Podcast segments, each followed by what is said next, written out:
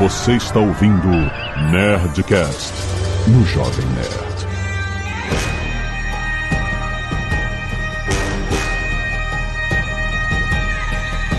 Lada, lada, lada, nerds! Aqui é Alexandre Antônio do Jovem Nerd. A internet não tem banda larga suficiente para o peso deste podcast, meu Deus.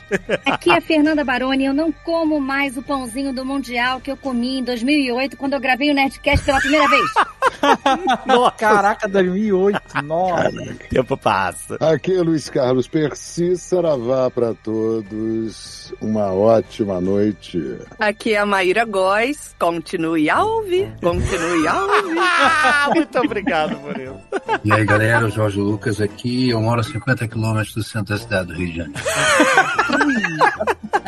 É isso aí, Jorge. É isso aí. Tá bem localizado. Muito bem. Aqui a Zagal não tem nem roupa pra estar gravando esse Não, Nerdcast. não, por isso tem que ser só em áudio. A gente não tá, não tá todo mundo descabelado. Pelado. Eu tô. Pelada? Não. Descabelada. Descabelada, pô.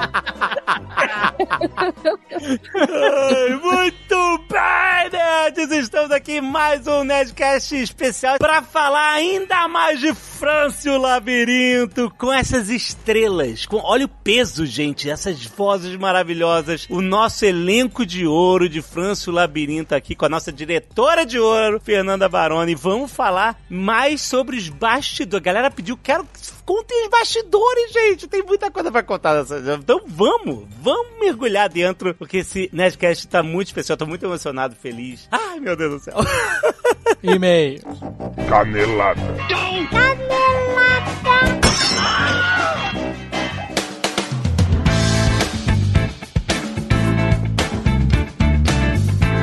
Muito bem, vamos para mais uma semana de e-mails e caneladas do Nerdcast. Vamos. Azagal, temos anúncios fodásticos aqui. Se- não, hoje não tem pular a leitura de e-mail. Não, não, não pula não. Não pula, fica aqui. Tem Presta- muita coisa legal. A primeira é que hoje a gente tem um programa extra na grade. Exato, no YouTube. Exatamente. Tem aqui também no feed.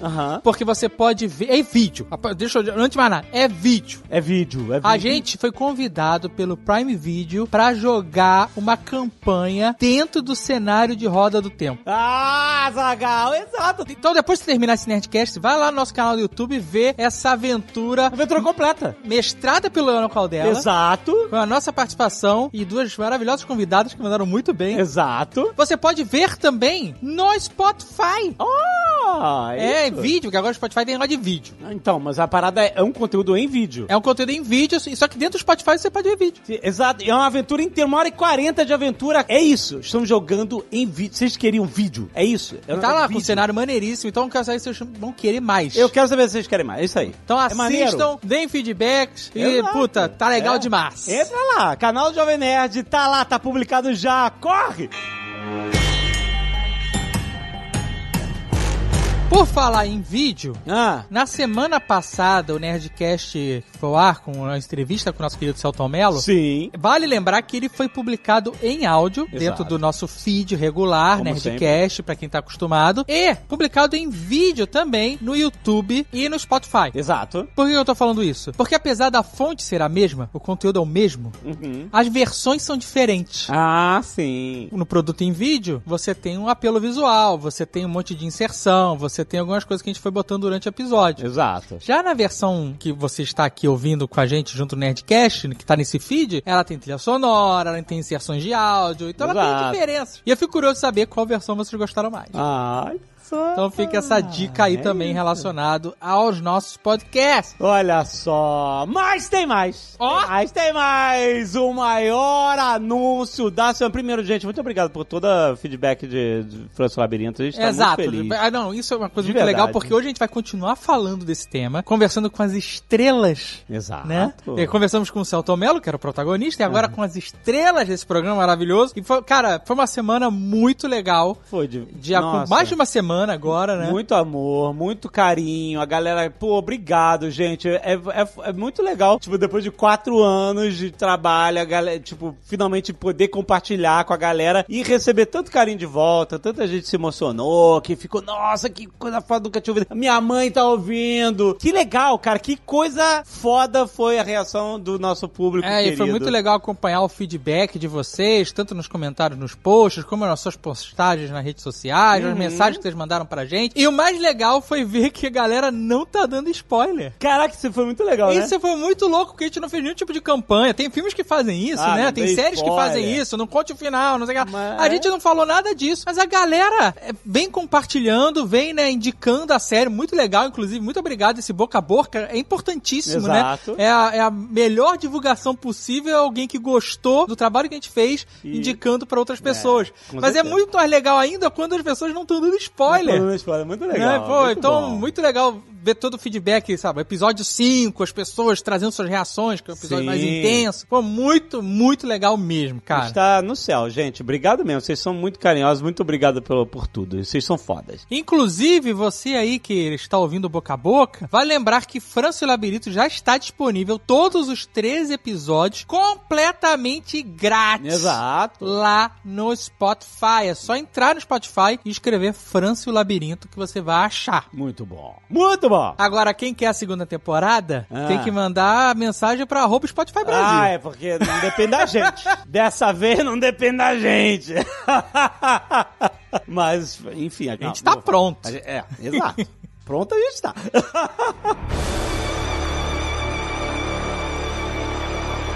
Mas, Azaghal, temos um anúncio muito É especial. que segundo que- semestre veio que veio. E- é, exato, exato. Porque a gente está publicando o nosso retorno a Gunner nos Nerdcast RPG desde o final do ano passado. Exato. Né? A aventura voltou 30 anos depois, personagens mais velhos se reencontram, tem uma nova aventura. Foi muito legal voltar a Gunner, que foi as origens, as raízes do Nerdcast RPG, que é a parada que revolucionou a nossa vida, cara. Foi Sim. muito foda. Então, pô, é legal voltar a Gunner e, e trazer mais conteúdo. E, claro, é claro que a gente não ia ficar satisfeito só com os Nerdcast RPG, Azagal. A galera já estava pedindo desde a última vez, desde o nosso último crowdfunding, nosso Sim. primeiro crowdfunding, na verdade, que foi do Nerdcast RPG Cthulhu, que foi um sucesso inacreditável, sem precedentes, bateu recorde de arrecadação na América Latina, uma coisa que a gente fica bobo e agradece demais vocês por isso, a comunidade incrível do Jovem Nerd. Inclusive, vale avisar os apoiadores do outro financiamento coletivo que o segundo audiolivro do romance do Leonel Caldela, Aham. às 26 horas Nossa de Senhora. audiolivro do Leonel Caldela Aham. já estão disponíveis. Você Oh. pode entrar no site lá da Jambô e fazer o download do seu audiolivro. Pois é, a gente deu um boost no- numa última meta que não tinha sido alcançada, mas a gente resolveu entregar pra todo mundo, que era fazer o audiolivro com vozes pra cada personagem, vozes de atores de cada personagem, em vez de só um narrador, né? Então, finalmente, o segundo livro, que é gigantesco, ah, é um tijolo,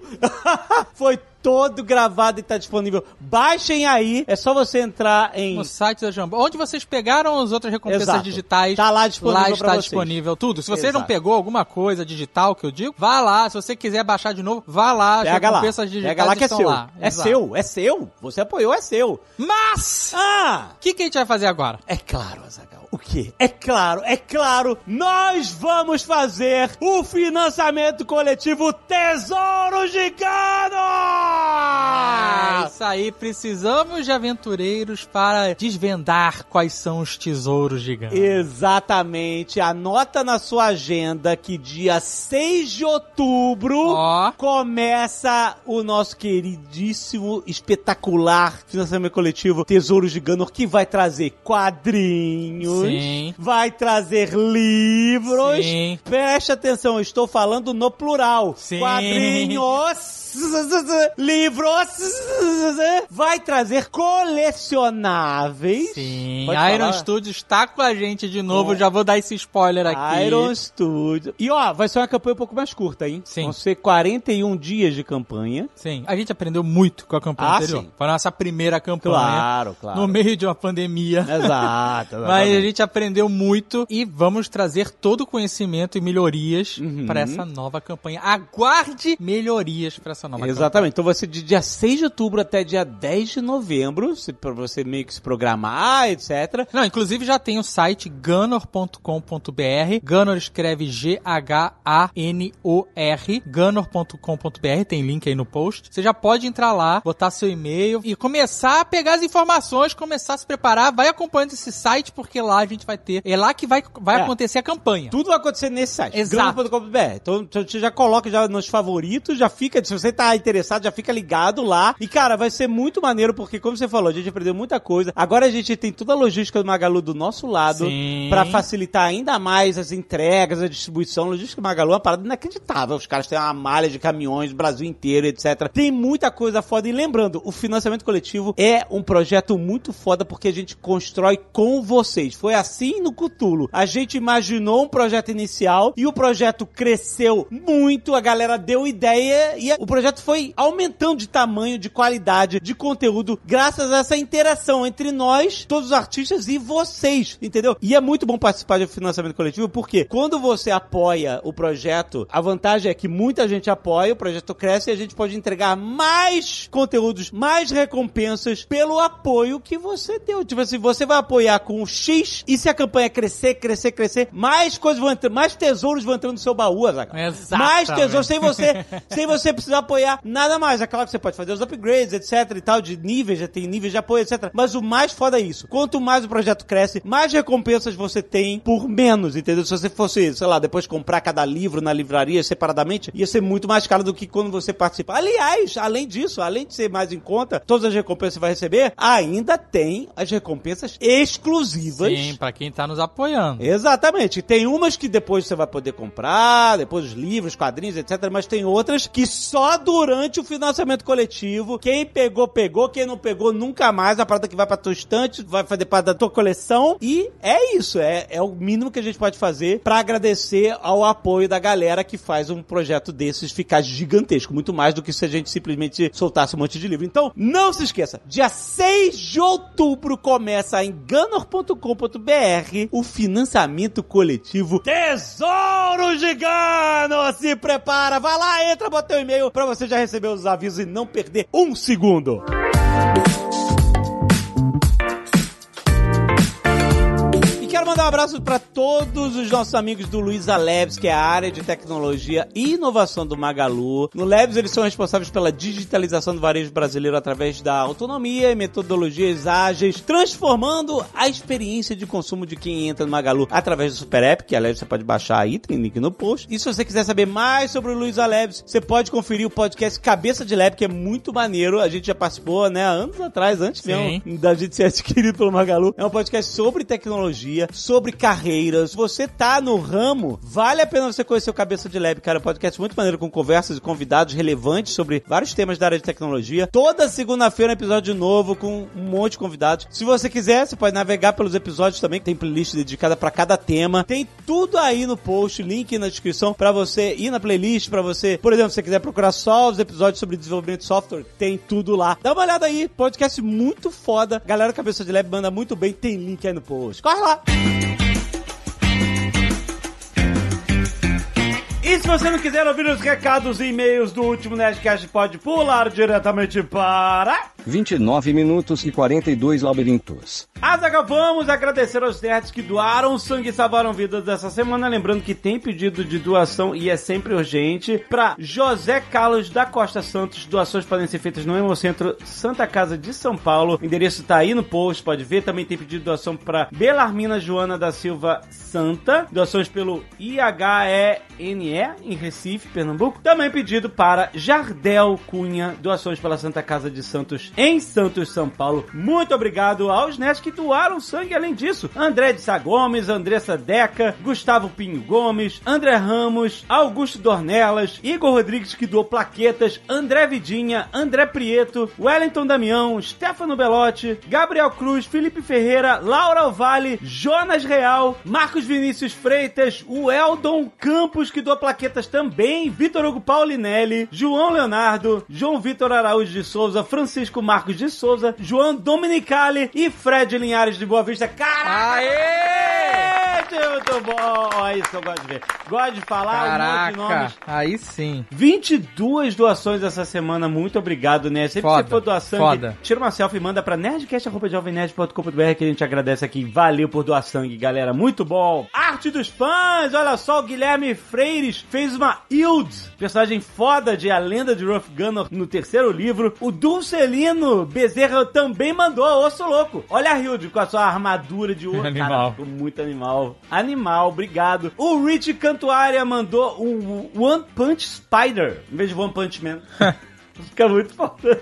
Muito bom. Também tem, Azagal, Rafael Morandini, que passou um tempo no, no Hero Forge, fazendo as miniaturas Ah, dos sim. personagens do Nerdcast RPG, o Royston, a Alma, Ah, etc. que legal. Esse Hero Forge é bem É divertido. muito legal. Lembrando que ninguém vai precisar de Hero Forge se Vai participar não. de Tesouro Gigano, Azaghal. Vai não, vai não. Já tem um previewzinho lá. Se você entrar em gunner.com.br, tem um preview lá. Você vai dando scroll down, você vai ver um preview de algumas miniaturas inacreditável. Iron Studios tá com a gente nessa muito foda. Muito obrigado, gente. Tem links aí pra todas as artes dos fãs no post. Tiago Seus. Achei o contato de vocês em um dos podcasts sobre França e o labirinto. E... Achei o contato de vocês, a gente furou a bolha.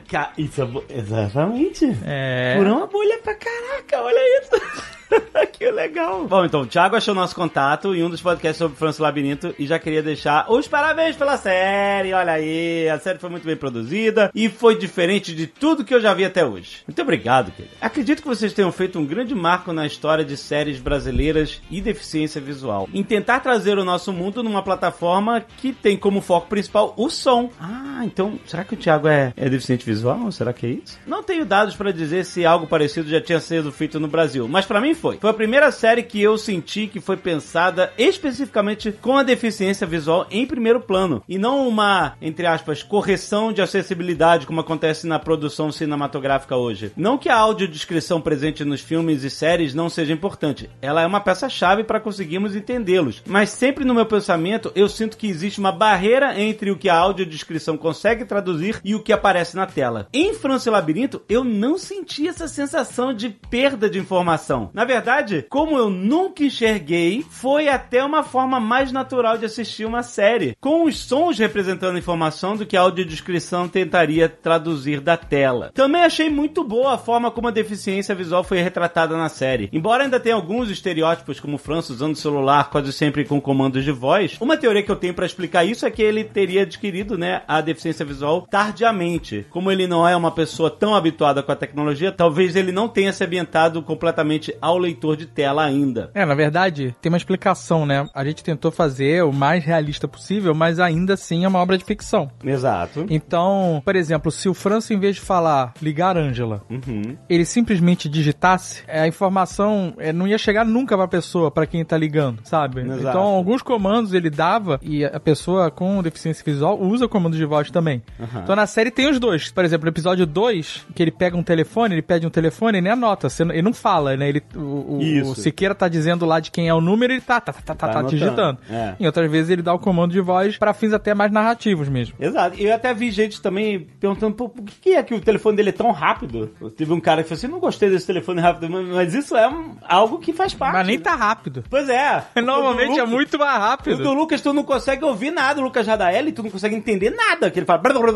Ele tá acostumado a essa leitura super rápida. A gente diminuiu um pouco a velocidade da assistente, né? Pra dá, para você meio que entender. E é claro que França também, como ele falou, ele, é, ele, ele ficou cego mais recentemente, tem sete anos, né? Que ele tá. Então, assim, né? Que quando ele passou a, vi a vida toda acostumada com isso, né? Ele, o mundo dele é muito híbrido ainda, né? Mas ele fala que acredito que o número de pessoas que usa celular ou computador por comando de voz não é maioria. No meu caso, digitar acaba sendo bem mais rápido e mais fácil de editar ou corrigir alguma informação. E também tem o problema do sistema não entender por causa do som ambiente, etc. Gostei muito que o França não é retratado como exemplo de superação. Ele até, de certa forma, evita o comentário em uma parte da série. Eu sempre gostei da ideia de melhoria contínua, quebrando cada desafio dia a dia, e acredito que isso também foi um ponto positivo da série. No mais, gostaria de perguntar sobre a gravação da série se vocês usaram muitas referências visuais para poder gravar. A razão que eu pergunto isso é porque eu acho que esse tipo de série, que foi outro mito que vocês provavelmente quebrariam, pode abrir muitas portas para a empregabilidade de dubladores com deficiência visual. Eu acabei indo para a área da tecnologia, mas quando pequeno fiz algumas aulas de teatro e até gostava, embora não tenha explorado tanto essa área. Porém, vi um vídeo esses tempos que mexeu comigo da Sociedade Brasileira de Dublagem sobre pessoas com deficiência visual podendo dublar. Ele mandou o link do vídeo aí, que maneiro. Eu acho que vocês talvez tenham as ferramentas para mudar o cenário descrito no vídeo ou provocar conversas. Hoje temos leitores de tela que podem ser usados para a pessoa ler o texto e o leitor de tela já poderia suprir, mas ainda existe o display Braille, embora muito caro, que converte o texto em tempo real para Braille sem precisar de uma folha. Mas Caraca, display da. Caraca! Deve ser um negócio Que animal! tem aquele que sobe uma, deve ser uma Aham. grade com pontinhos, né? Puta, E eles maneiríssimo. Pô, maneiríssimo, exatamente. Mas muitas pessoas com deficiência visual querem dublar, são bloqueadas pra fazer a dublagem por causa dos mitos que ainda existem e que talvez possam ser desmistificados. Cara, eu nem sabia. É, é, Nem já fica sabia. a missão aí pra segunda temporada. Exato, muito foda, cara. No mais, gostaria de agradecer pelos momentos que vocês proporcionaram com a série. Foi uma produção que eu me senti verdadeiramente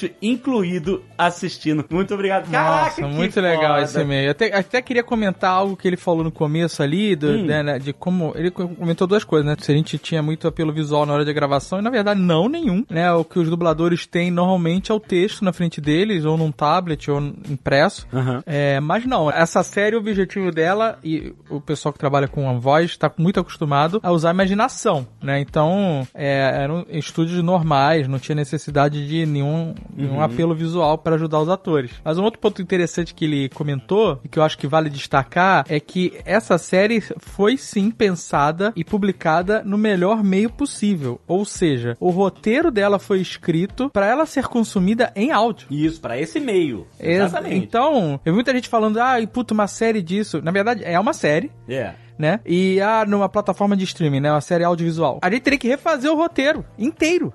É, é. Porque É. não dá simplesmente, por exemplo, pra animar. Porque muitas coisas que você não enxerga na série porque o personagem é cego, numa obra audiovisual você estaria enxergando. Você teria que mudar totalmente a cena. Entendeu? É, então, é, é, essa obra, ela, ela foi feita, otimizada escrita pensando 100% no meio onde ela ia ser consumida, que é só o áudio, né? Então, essa é uma, é uma particularidade aí de Franço Labirinto, que nosso amigo aí percebeu com, com muita bom. perspicácia. Muito bom. Giovana Araújo, 22 anos, estudante, terceiro ano de psicologia, São Paulo. Nossa, agora vai analisar o Franço, fudeu.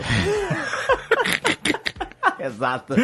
Estou mandando meu primeiro e-mail para compartilhar como foi ouvir o audiodrama Francio Labirinto para alguém com deficiência visual. Olha aí, Azaghal, muito bom. Animal. Hoje em dia sou considerada baixa visão e os Nerdcasts entraram na minha vida justamente por isso. Fui perdendo a visão gradualmente desde os meus 7 anos e com o tempo foi ficando cada vez mais difícil encontrar entretenimento que fosse mais acessível. Até que um dia, depois de uma cirurgia no olho que eu precisava é, ficar de olhos fechados por muito tempo, eu maratonei uns 300 episódios, meu Deus do céu. Até então eu ouvia esporadicamente com meu irmão que me apresentou, mas desde então acompanho os episódios semanalmente, principalmente os Nerdcast RPG, que também me fizeram encontrar uma forma de entretenimento acessível, que eu pudesse vivenciar com os meus amigos e não apenas sozinha. E agora com o Francio Labirinto, não só posso participar da experiência como todo mundo, mas os papéis se inverteram. Dessa vez, quem enxerga e vai vivenciar pelo nosso ponto de não vista, colocou aqui, piadinha de cego, kkk, em vários momentos, por exemplo, quando França diz, não, eu não tenho superpoderes, ou quando ele sente um cheiro muito específico que ninguém mais nota, eu parava de ouvir pra gritar pro meu namorado e falar, amor, ouve aqui, acontece com ele também.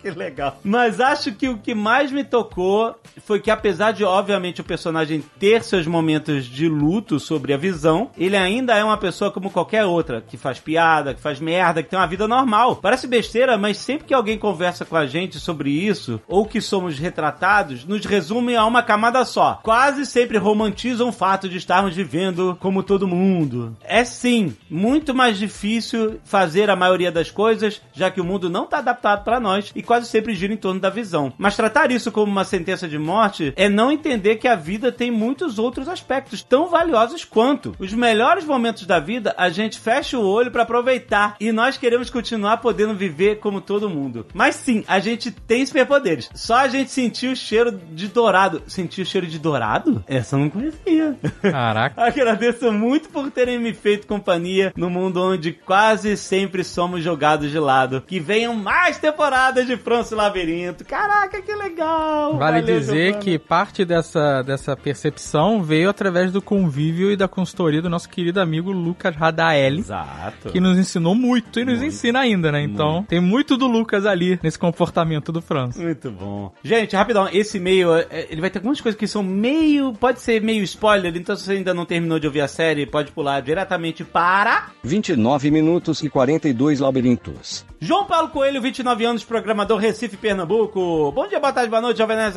Primeiramente, na moral, França e o Labirinto é uma revolução das audioséries. Muito obrigado, querido. O nível de imersão que vocês atingiram aqui foi insano. Escutar toda a trama à noite com fone de ouvido me gerou várias taquicardias e uma empolgação que há muito não sentia consumindo uma obra de cultura pop. Dito isso, ficou foda pra caralho. Obrigado, querido.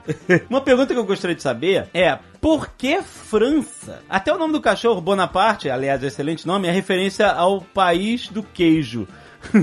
Mas se minha memória não me engana, a Zagal sempre zoou a França por perder da Inglaterra nas batalhas. Eu fiquei curioso como vocês chegaram nesse nome. Foi coisa do Leonel, na verdade. É. Ele veio com o nome e a gente tá bom. Pois é, e é um nome diferente, não, você não, escuta todo dia, né? Uma coisa bem marcante. Mas acho que por, por causa. O nome Nelson França fui, fui eu que dei, né? Eu queria Nelson França porque. Tem Nelson Rodrigues, tem, Tem, todas né, ah. tem negócio do, do- do falar que o Fred é o detetive França, quando a gente era da faculdade e tal, uma foto que eu tirei dele e tal. E aí Nelson, causa de Nelson Rodrigues, né? E aí ficou Nelson França. Que história é essa do senhor cara que era detetive Ah, França? Que Maluquice porra é essa? nossa. é Maluquice nossa. É uma foto que eu tirei que ele parecia um delegado, é isso? Aí você inventou seu Aí eu falei, esse aqui é o detetive França. Caraca, essa eu não sabia, eu acabei de saber agora. Muito bom. E aí, aí criamos esse nome, que era um nome meio. meio Nelson Rodrigues, meio noir, né? Assim, a gente não queria um nome tão convencional, mas também não tão maluco, né? Exato. E a gente sempre gostou do nome, Nelson França, né? E aí, quando o Leonel foi escolher o nome do cachorro escrevendo o roteiro, ele botou Bonaparte, por causa do França, provavelmente. Exato. E a gente nem questionou, a gente, ah, tá bom, Bonaparte, porque virou, ainda tinha o apelidinho, Bona, né? Então super funcionou, né? O apelidinho veio do, do Celton, É. Né? Celton que Durante que as gravações. Ele tava pensando, não é muito grande esse nome, Bonaparte. Eu acho que chamaria ele de Bona, às vezes. É, Pô, boa ideia. E ele ficou maneiro. Ele misturou, né? Ficou maneiro. Gostaria de deixar meus parabéns para o Yabu e o Leonel, que conseguiram criar uma narrativa detetivesca clássica no Brasil. Parecia que eu tava vendo um filme no ar no Brasil. Impressionante. E como todo no ar, é, temos que falar do assassino. Quem foi que pensou na ideia do labirinto ser oposto do que achávamos? Hum, porque durante toda a jornada pensávamos que o labirinto é invisível, só o França e o assassino conseguem perceber a sua existência. Quando na verdade o labirinto é tudo que conseguimos saber. O assassino quer que somente nós, França, consigamos perceber a existência do labirinto. E essa inversão foi de arrepiar. Outra curiosidade que eu queria saber foi qual foi a inspiração para criar o assassino. Achei que ele tem um pouco de Hannibal Lecter. É, então, tem, tem muita coisa, né? Muita coisa junta, é um caldeirão de. É, uma mistura de, de referências e inspirações da vida inteira, né? Isso, E né? achar um, um serial killer que tivesse a ver com o lugar onde a gente queria colocar o Nelson França, né? Que era num labirinto, né? Ele tinha que estar num labirinto mental, numa coisa assim, meio perdido e tal. E, e aí foi. É, uma coisa que vale destacar é que eu vi muita gente comentando assim: ah, eu descobri no episódio X quem era o assassino, eu descobri no episódio Y, eu descobri logo no começo, eu descobri no final. Sim. Então, esse nunca foi um mistério. Exato. Quem era o assassino, né? Independente da onde durante a série você descobre, não é o, o- A o- parada. a parada. É. A parada é outra coisa. Não quero ficar dando spoiler É, aqui, porque às vezes exato. alguém passou por aqui e ainda não, não pulou. Eu tô até pensando em fazer alguma live, alguma coisa assim, pra gente conversar com spoiler. né? Spoiler, né? Ser Então, mas é- esse é um ponto, assim. A gente deixou pista de quem é o assassino desde o episódio 1, Sim. né? Sim, Né? o. Então, esse não era o ponto. O ponto é outro. Exato. É, é o porquê. É, exato, exato. E aí ele termina aqui falando a questão do binaural fez toda a diferença. Minha imersão máxima é quando o assassino liga pro França e começa a conversar com ele e do nada sussurra na orelha esquerda e a direita, né? Ele tá ouvindo o telefone numa orelha, ele sussurra na outra orelha, ele some em seguida. Fiquei todo arrepiado. Pra mim foi o melhor episódio. Essa parte é foda mesmo, cara. Eu arrepiei quando eu tava aprovando ela, porque ela ficou realmente maneira. Foda, muito foda. Nunca uma obra me deixou tão imerso assim antes, provando que limitação é o máximo da criatividade. É isso, que experiência inesquecível. Valeu demais e fica a pergunta mais importante. Ano que vem teremos uma segunda temporada? Aí vocês têm que pentelhar o Spotify. E eles que tomam essa decisão. Arroba né? Spotify Brasil. Peçam lá a segunda temporada de França e Labirinto. Exatamente, é com eles. Pede a segunda e a terceira logo. É, já, exato. Tá em tudo.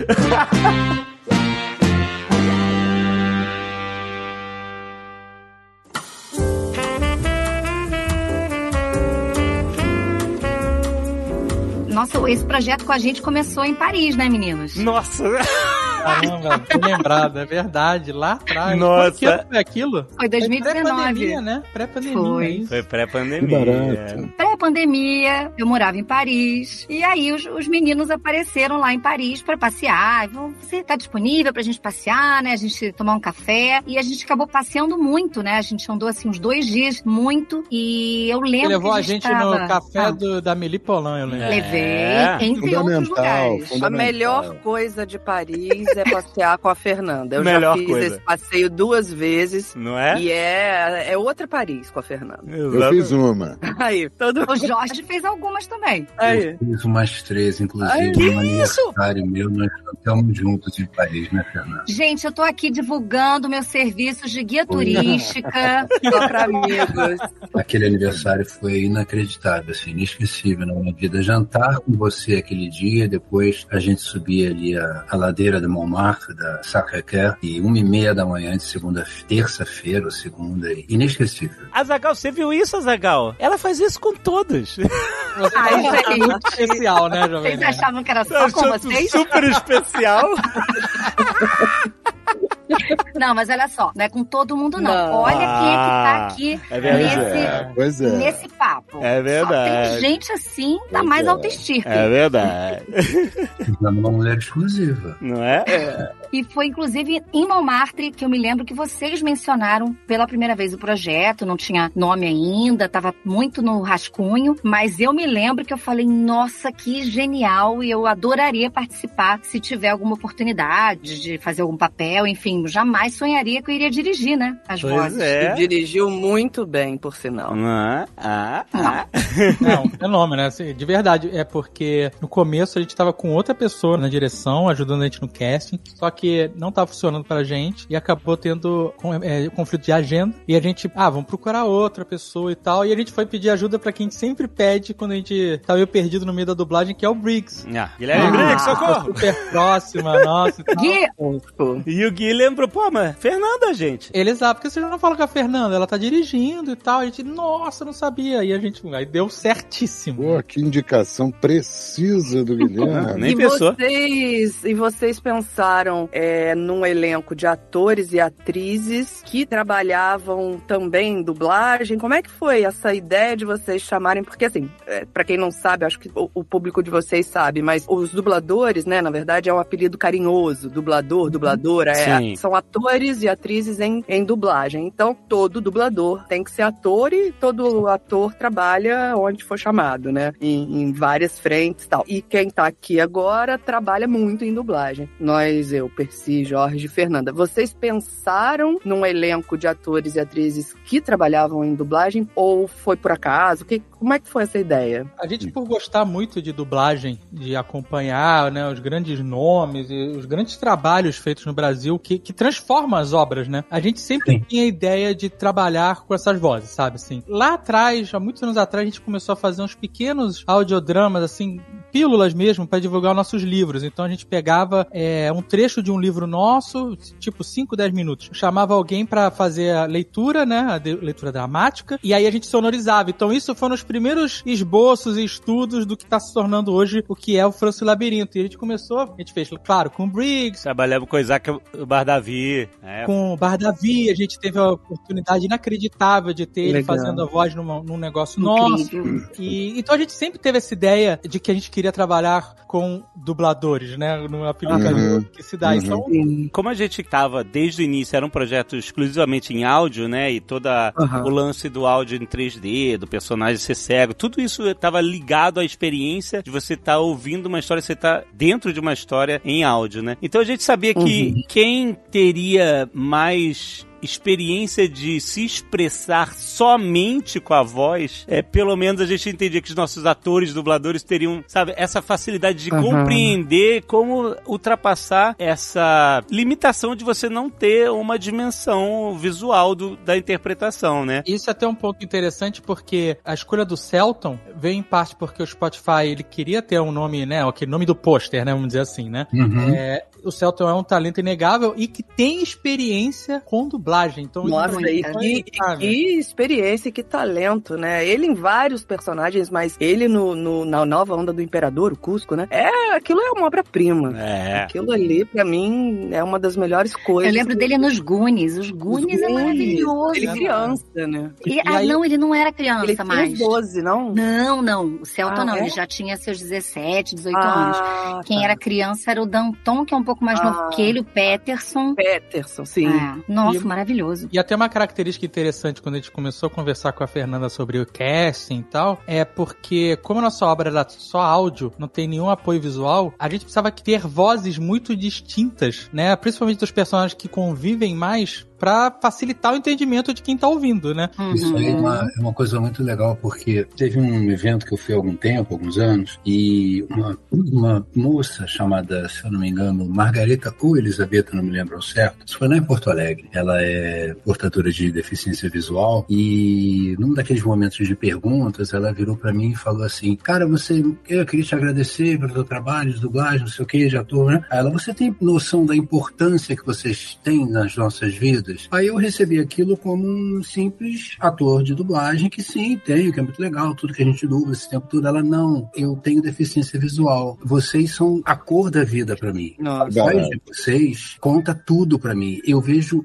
os, jardins, eu vejo as cores do filme e em cima disso é que eu queria saber de vocês como é que é, porque é uma coisa que me interessa muito, a criação original. Como é que vocês, criadores desse roteiro, dessa história de que já vem aí há tanto tempo, desses personagens, como é que vocês linkaram a alma desses personagens às nossas vozes e também, é claro, às nossas interpretações? Porque não adianta ter uma voz diferenciada. Vocês queriam uma voz diferenciada sim, mas como é que vocês chegaram? É esse cara aqui, junto com a Fernanda. A Fernanda indicou Percy, Maíra, Jorge. É esse cara aqui, é essa moça aqui, pra esse personagem aqui. Como é que é Eu essa. posso falar um pouquinho, meninos, sobre isso? Claro, claro. Eu acho, os meninos, quando eles me passaram um briefing do projeto todo, e o Percy já estava, né, desde o primeiro casting, e mesmo que ele não tivesse, eu iria indicá-lo, porque Claro. ele Ele é indispensável. que ele fez. E o Percy, além de ser um, um dublador, muito além de ser um dublador maravilhoso, ele é um ator incrível, um diretor de teatro maravilhoso, de professor. Já fiz aula com ele, gente, eu indico. Ele é muito bom.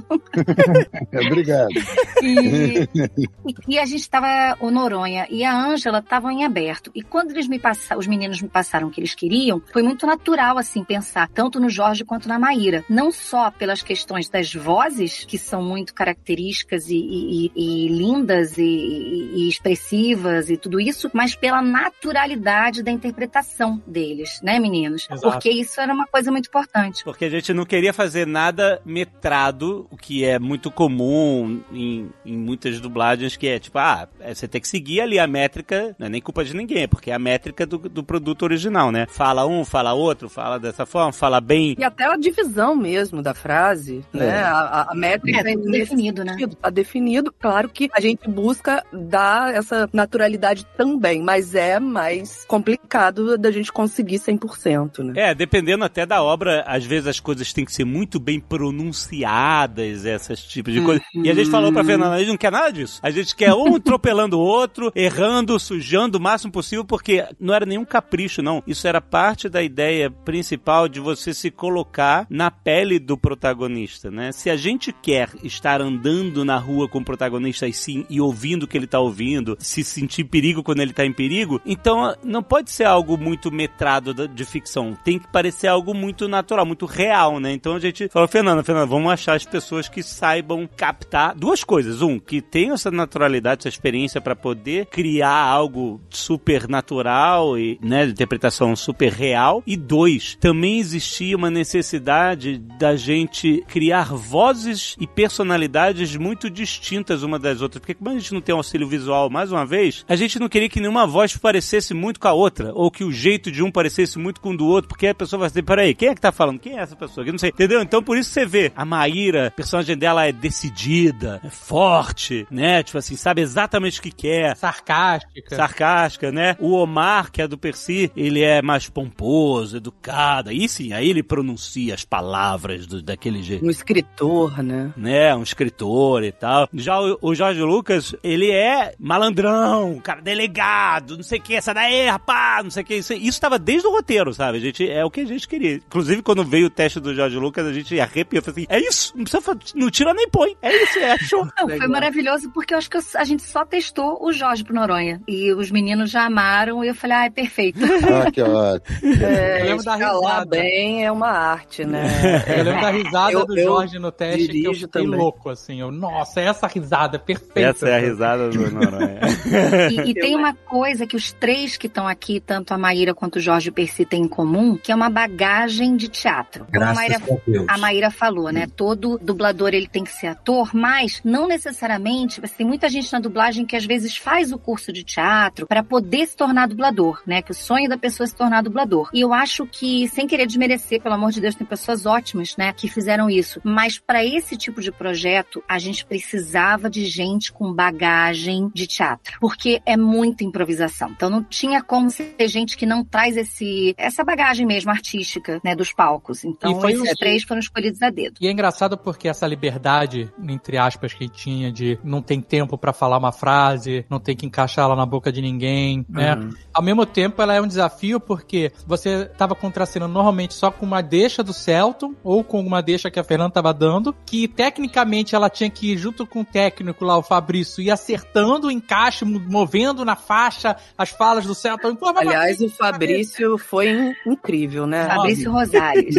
Sensacional. Sabe que isso que o Dave falou aí agora, essa liberdade que a gente teve pra gravar, de ouvir as deixas do, do Celton, se eu não me engano, desculpe, eu tô ficando meio velho, tá? Mas se eu não me engano, eu foi a primeira vez na, na minha vida, eu tenho um tempo aí de estrada, em que eu tive de estar no estúdio contracenando com uma colega que era Maíra em outro estúdio. Foi muito legal, né, Jorge? É, né, em tempo real. E Ah, vocês isso, fizeram assim, isso? É, Fizeram. contracenar assim, vocês não têm noção. Eu acredito que a cena tenha ficado. Ficou maravilhosa, né? Com toda Ficou incrível. que Deus me deu. Foi um é bate-bola muito bacana, Mas foi um porque bate- tem, tem texto, tem, tem texto. Só que o, o Jorge ia, mandava o texto com um caco, eu pegava esse caco, mandava uma resposta pro caco, a gente voltava pro texto, muito legal. Isso traz uma, uma espontaneidade, uma naturalidade, uma verdade, um, Hum. um momento de vida, né, que é muito importante pro jogo da gente. Independente de ser só voz, de ter câmera, de ter no palco, que é o jogo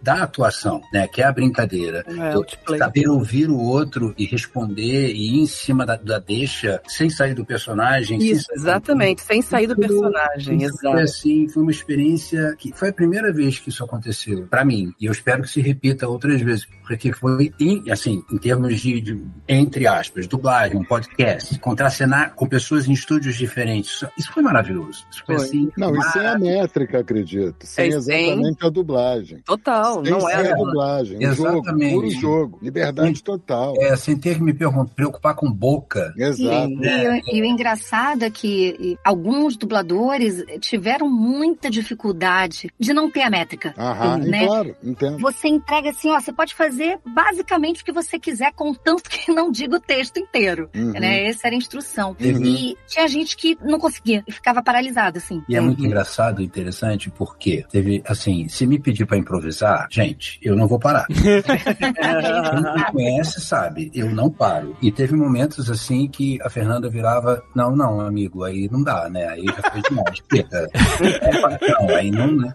Mas por que se é o Noronha, ele pode. Não, ele não pode falar isso, não. Né? E, e isso dá uma alegria pra gente. Dá, dá. A gente tá ali construindo mesmo, né? O É vivo.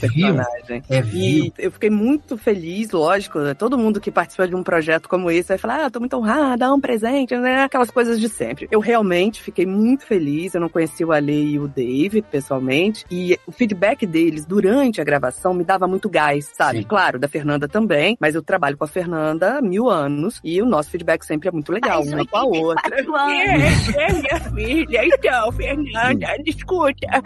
Você vai lá naquela nossa viagem que a gente tá marcando, Fernanda. Não, já a Maíra a gente se conhece, sei lá, desde que. Todos eles, todos vocês, né, É, gente? Mas a- o gás que eles davam, assim, tipo, a gente acabava uma cena e a alegria e, e a realização que a gente ouvia, né, que eles estavam remotamente, foi muito, muito bacana, um, um combustível pra mim muito grande. Por que não diz você? O quê? Continue a nadar, continue a nadar. Agora eu vou falar pra vocês uma coisa que pra mim foi a cereja do bolo. Percy, que? vamos contar. Ah, sim, essa história é ótima. Olha, gente, conta Percy dá aula lá no, no backstudio, no meu, no meu estúdio, e ele sempre chega, a aula começa às 19, a aula de dublagem. Começa às 19, ele chega às 18 pra tomar o café da manhã comigo, né? Café do manhã. É, é o, é o café do Percy. É mentira, Percy? Me deixa, me deixa. idiosincrasia, idiosincrasia. É. Cada um tem a sua. Fomos tomar o café da manhã do Percy, meu jantar. E aí, Percy me fala: pô, você já ouviu? Porque tivemos acesso privilegiado, né? Eu Tá, falei: mas peraí. tá, vai. Só, só um parêntese. Tá. É, é porque eu me programei. Bom, eu vou ouvir final de semana, tal, com calma, tomando chazinho e outras coisas. É tal. sério, Ah, ele toma chá. Ele toma chá, é verdade. É verdade. As outras cositas mais aí é por conta dele, mas o chazinho é verdade. Chazinho, torradinha, tal, tudo direitinho. Vou ouvir criteriosamente de dois em dois, tal. Mas eu quis dar um panorama, panorama. Então eu peguei, deixa eu ver aqui como é que tá o episódio 3 ou 4. Pá, botei, pá, pra ver como é que era um pedaço. Aí fui pra outro pedaço, tal. E ouvi a Ângela. a Ângela. Ouvi a Ângela lá discutindo com o França e tal. E aí pode seguir, Maíra. Um E fragmento. fazer um fragmento. aí, me vira junto lá com o hambúrguer que ele tava comendo de café da manhã e fala: Pô, Maíra, você sabe quem fez a mulher do Celton? falei, oi? Não acredito. Aí eu achei que fosse piada. Aí eu falei, o quê? Aí ele, não, a, é Ângela, o nome da personagem, você sabe quem fez? Ô, Percy, pelo amor de Deus, sou eu, fui eu. Mentira, não. Aí o que, que eu falei? Vai, fala com a sua voz o que você Aí, aí eu perguntei: Você é aquela atriz toda? Olha! Que maravilhoso. Porque foi a primeira vez, eu acho, que eu ouvi a Maíra sem dublar. Hum. Sem ser dublagem, né? É porque, como dubladora, eu sou uma merda. Não, não é. Não, Nenhum de é nós. isso. Eu entendi o que pensei. Nenhum de nós é, mas não, não tem como comparar. Se fizer um, um trabalho de autoria, é completamente É, diferente de seguir Esse- uma esse outra, foi- de essa foi a cereja do bolo. Eu fiquei muito satisfeita. Quando- na dublagem, quando a gente tá muito natural e faz no. É texto, mas a gente faz. Não, peraí, peraí. Aí o técnico para a Para. gravação e a gente fala: não, é, é texto. Só que a gente fica muito feliz, a gente não fica chateado por ter Porque que. é muito difícil. Aham. É, foi exatamente o que vocês quiseram fugir. O Sim. texto lido. Lido, que às vezes está muito bem lido, mas tem uma imagem que nos engana. Nesse nosso caso aqui, não tem uma imagem para nos enganar. Então a gente teve que criar um universo mental guiado por vocês, pela Fernanda, de, enfim, de sair desse do, estúdio, né? Da Eu alma, né? Teve um, é, Da alma. a ânima. Você pergunta, a alma, né, a humanidade desses personagens. É, é isso. né, é, porque a, a gente fica. é, quem não tem conhecimento, é, cada braço da nossa profissão tem uma técnica específica que, Uhum. sim, nos prende, nos tolhe, né? Tanto no palco quanto pra câmera, ou na dublagem, ou no rádio, ou qualquer coisa. Essa técnica nos prende. E o pulo do gato do ator e da atriz, o verdadeiro artista, é aquele que transcende essa técnica, brinca e se diverte Uhum. Deixa vivo, como e, diz. e põe pra fora e joga, né? E, e, e, e toma, isso aqui, além de toda a técnica que eu já aprendi, né? Então, quando isso, isso pra Maíra é assim, é além de um elogio. Nossa, é atriz sim. É, pois é, falou, gostei, é bem isso, é acima de um elogio, porque não é um elogio, é uma É uma é constatação. um reconhecimento, É uma constatação. é um reconhecimento. A, a técnica é, Não aparece. não exato. Você consegue usá-la de uma forma tal que as pessoas devem ouvir e falar: Nossa, mas porra, não fizeram nada, só falaram. Então, vai ver o trabalho que E eu tava ouvindo o Celton, eu não contracenei com ele eh, ao vivo, né? Mas ninguém quem- diz. Pra quem não Pois é. sabe. Só que a técnica da Fernanda foi fantástica, foi assim, incrível. Primeiro eu perguntei, ah, a gente pode ensaiar? Ela, não. Não. Falei, tá bom, vamos lá, vamos Falei, confia em mim que vai dar certo. isso. Soltinho. Todos vocês tiveram, em algum momento, esse momento de criação que eu ficava todo arrepiado olhar pro Dave e falar assim: Caraca, isso não estava no roteiro, olha o que eles fizeram. Vou dar um exemplo. Uma cena que eu repito toda vez que eu passo por ela, eu repito mil vezes, de tão. Você vai achar que eu sou um, um bobão, porque não tem nada, assim, na cabeça das pessoas parece que não tem nada demais. É a hora que a Ângela tá falando com o França, reclamando do filtro de água que ele não instalou ainda, que ele, a casa dele é um bagunça e tal. Aí tava lá, porque você gostava do gosto que deixava na água. Tava lá, tinha alguma coisa assim no texto, né? E a Maíra simplesmente chega. Nelson, você não instalou nem o filtro ainda? Ah, não. Caraca, eu deixei você ficar com ele, você dizer que gostava do gosto que ele deixava na Mas eu água. gosto mesmo. Lembra a casa da minha mãe. O gosto que deixa na água tão bom. A Maíra chega e fala assim: Ah, porque você gosta do gosto que deixa lá, eu gosto do gosto que. Eu falei, Dave, olha o que, é que ela fez! Ah, é porque eu meio que imitei o Celton, não foi? Você estava respondendo a ele, mas, mas, tipo assim, não tinha nenhuma obrigação, não tinha nenhum direcionamento, não tinha nada pra você fazer isso, entendeu? Você simplesmente pintou, pintou cores num diálogo real. Ah, é- é- tem uma que eu gosto muito da Maíra com o Celton. Ela, ela tá falando, ela fala assim: ainda bem que você deixou de fumar, né? Aí o Celton responde: é, é- não, você fala assim, graças a Deus você deixou Graças de fumar. a Deus, é. Aí ele responde, graças a Deus, não, um AVC, né? Graças a Deus. sério aqui. Aí você fala assim, ah, tá bom, tá bom. É muito, é maravilhoso, sabe? Tipo, Tipo, ai, não, não adianta. uma frase você constrói o relacionamento inteiro, né? É, exatamente. Você já É, sabe que você tá falando saco um pouco- cheio, que a vida inteira que é Falando- negócio. Exatamente, falando um pouco da- dos personagens, né? Eles eram casados, a Angela e o França, que ela chama de Nelson, é a única que chama ele de Nelson. A única. E eles Olha o se spoiler, olha o spoiler. Não, Pode é, ser liberado. é só um pouquinho. E eles se separam. E- Mas eles continuam com é, é, é, esse, A dinâmica, a, né? a dinâmica, continuam se encontrando, assim, não, né, não da mesma maneira, mas continuam amigos, digamos assim, mas aquilo tudo que levou à separação continua ali. Ah. aquele- exatamente o que o Dave falou agora. É tipo, ah, tá bom, tá, ok. É, é maravilhoso. Eu gosto desses pequenos detalhes quase imperceptíveis pra mim, é o ouro do negócio. sabe? É, pois é, não, o Jorge mesmo falando, ah, eu vou no forró, eu, eu, esculacho, tô fit, meu irmão. Então, Esse tipo de coisa, tipo assim, caraca, Faço crossfit. Faz crossfit.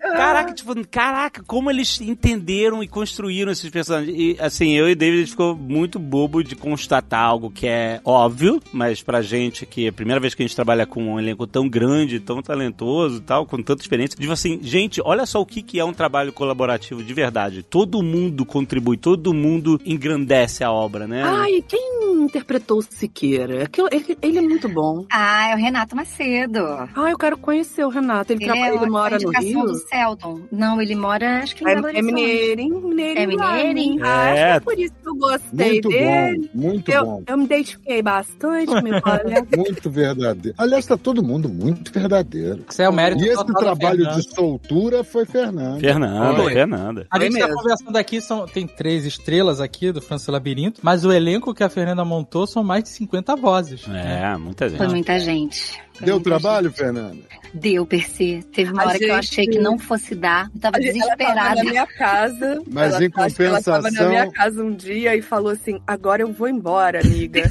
E era cedo, sabe? Tipo sábado. sete da noite, sábado. Eu, Oi? Não, eu vou embora, amiga, porque eu vou deitar em cima desse projeto e vou pensar no elenco, e vou ver como eu vou fazer isso, né? Qual a dinâmica e tal. Eu falei, ah, então vai, amiga, vai, vai. Linda. Tem isso ainda, né? Quer dizer, eu, eu, eu tenho a sorte de ter indicado esses atores maravilhosos e que são meus amigos, mas eu, que eu jamais, que eles me conhecem, jamais teria indicado se não fossem bons. É A claro. gente, a gente se tornou amigo depois, na verdade, É. de tanta convivência no trabalho, a gente se tornou família, É, eu né? acho que isso também ajuda a criar amizades, né? Poxa, fulano... talento. Exato. O histórico da Pepoca. Sim. A figura é talentosa. Agora, o que eu acho bacana é que deu trabalho pra Fernanda e deu trabalho pra maior galera. Ah, deu, é, literalmente. E, e- e eu chamei várias pessoas que nunca dublaram ou que dublam muito pouco, pessoas de teatro. Quando eu percebi assim que não ia ser todo dublador que ia conseguir pegar o espírito da coisa, Uhum. a gente tem umas pérolas maravilhosas das pessoas que fazem os papéis pequenos, A né, Olivia, meninos? né? A Olivia, pra mim, é fenomenal, assim. Tem É, a O- Olivia. Olivia Lopes, uma atriz trans maravilhosa. Ela faz o quê? Ela faz a Lemos, que é uma das policiais lá da delegacia. Tô ligado, tô ligado. É eu ótimo. adoro, perfeito. Eu assisti a Olivia Uma no atriz trans, teatro, Fernanda. uma atriz trans. Que Eu coisa assisti maravilhosa. Eu assisti ela no teatro numa peça chamada Brenda Lee e o Palácio das Princesas, que inclusive a protagonista dessa peça ganhou o prêmio Shell de melhor atriz. Uhum. E, gente, eu fui assistir essa peça no passado, eu chorava, eu chorava. E eu sou difícil de chorar. O meu namorado me sacaneia, fala que eu tenho coração de pedra, que eu choro. Porque, assim, precisa me emocionar muito. E eu saí, assim, debulhada em lágrimas e fiquei encantada com a interpretação de todas elas. E a gente acabou chamando a Olivia pra fazer a Lemos, que É do os Rio, meninos Você. São você- Paulo. Você, não conhecia ela. Você viu, é, guardou o nome e aí precisou e pediu pra entrar em Na verdade.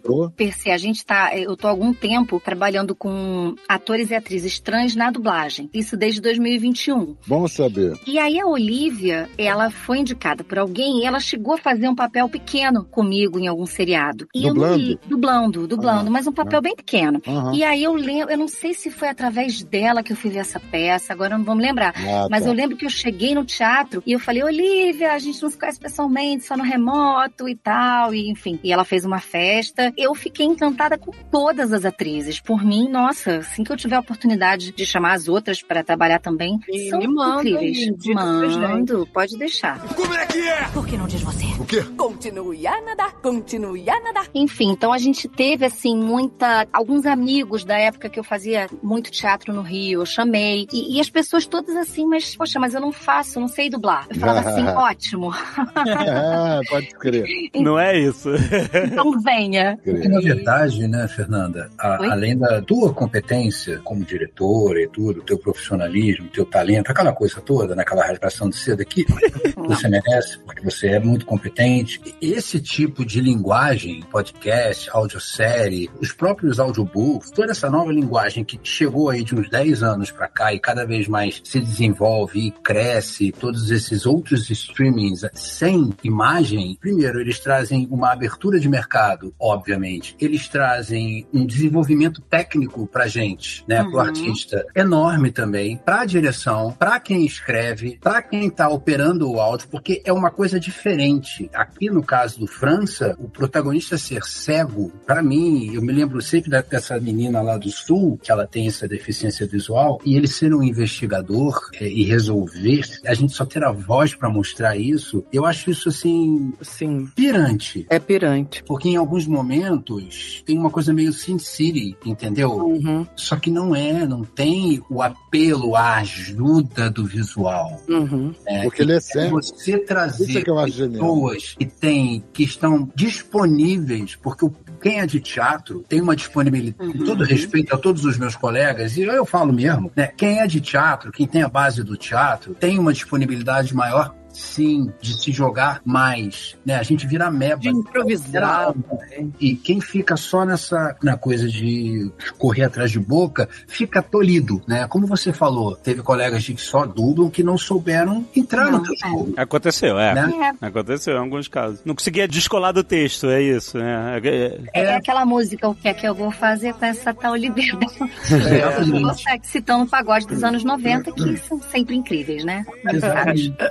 Né? E essas, linguagens novas, cara, eu acabei de fazer um, um trabalho também, um podcast aí que eu não posso falar, mas assim, cara, que, que coisa deliciosa que é, tem que respeitar o texto, mas como é bom, tá, tá solto, sabe? Tá solto ter uma direção que sabe o que quer, ter um texto que nos guia, mas tá solto, olha, tem que contar essa história aqui. É muito bom. aí. É muito bom. É, não tem métrica. É, isso é maravilhoso. Mas é. é isso que vocês estavam falando da, do novo, né? Foi uma coisa que no começo chegou, eu cheguei a ficar bem assustada, assim, porque, assim como vocês, eu tô há muito tempo, né, né, nesse meio da dublagem, e a gente tem, né, modus operandi, a gente tem, né, nossos hábitos e tal. E aí, de repente, eu me vejo confrontada a esse desafio, foi um grande desafio. Eu cheguei a pensar, mas será que eu vou conseguir? Porque parecia, assim, eu não sabia por onde começar, na verdade, e, e acho que ninguém sabia, né? Isso É. é muito legal. E eu achei legal que depois, Fernanda, depois que finalizou, né, o projeto, pra quem não sabe, eu tenho um estúdio e aí eu falei, olha, tá crescendo e tá chegando mais, tá, tá vindo de todos os lugares, tá Ah, chegando coisa nova nesse sentido de audiodrama, audiosérie e tal. Ela falou, amiga, já sei fazer tudo. Vambora. Virou uma Aprendeu na marca, né? Na marca. É, e foi um trabalho tão prazeroso, foi tão prazeroso de fazer. Era uma energia, um gás é, completamente diferente. Não que eu, eu adoro dirigir dublagem também, mas era muito diferente. Então acho que esse novo traz um frescor muito incrível pra todo mundo, né? E eu, Eu- acho que influencia até na direção de dublagem. É. Eu também acho. Né? A partir daí você vai. Pô, peraí. Tenta botar mais verdade aqui e tal. Exatamente. O grande barato desse podcast é que eu a gente tava, o Dave estava com a gente, né? Outro Uhum. dia lá, fazendo um, um pequeno lanche. Isso. E... Era seu café da manhã também, eram 10 da noite. Era, tá pior que era o café Você da lembra, manhã. Dave? Um joelho É. de café da Era um manhã. joelho, foi um joelho. Café da E ele manhã. comeu quanto, Dave? Eu tinha chegado. Meio, meio Não. joelho, não tem joelho. Meio nove Nem e meia da meio. noite. Tinha chegado de Uberlândia. Aliás, eu queria me desculpar com vocês que eu não pude, porque eu tava gravando, tá? Desculpa. Oh, perdeu. Vamos ter que É, fazer outro. Teremos É, outro Com certeza, por favor. Mas o grande barato que eu, que, que eu captei foi o seguinte: porque a gente pode, é para até ouvir de olhos fechados, porque é a percepção do França. Exato. É. A imagem ela se torna quase irrelevante, Essa era a ideia. porque exatamente é essa imersão, né? O que eu acho Dele. no- na obra Isso é é, muito bacana. é o fato A de você, sacação foi muito boa. de você ouvir de olhos fechados e quando você entra no apartamento do França, ou na Aham. casa do, do Omar, ou na delegacia, você vai criar o seu apartamento. Aham. É. A gente não descreve nenhum. É verdade, É, eu é, criei o meu. é. Ai, depois eu quero me reunir com vocês pra você ver como é o apartamento do França de vocês. Por exemplo, o Bonaparte. O Bonaparte, a gente não fala qual é a raça. Eu não sei qual é exatamente. Eu imagino. Ai, Cada um caramba. criou o seu. É É, verdade. É, isso que é legal. Essa Que é graça. maneiro! Porque em última Só instância, falta- até o público tá criando junto com a gente. Aham. Deixa, deixa eu contar, assim, Só vai, falta vai estrear aroma. agora, né? O Vai, dia que vai... tiver aroma, a gente chegou lá.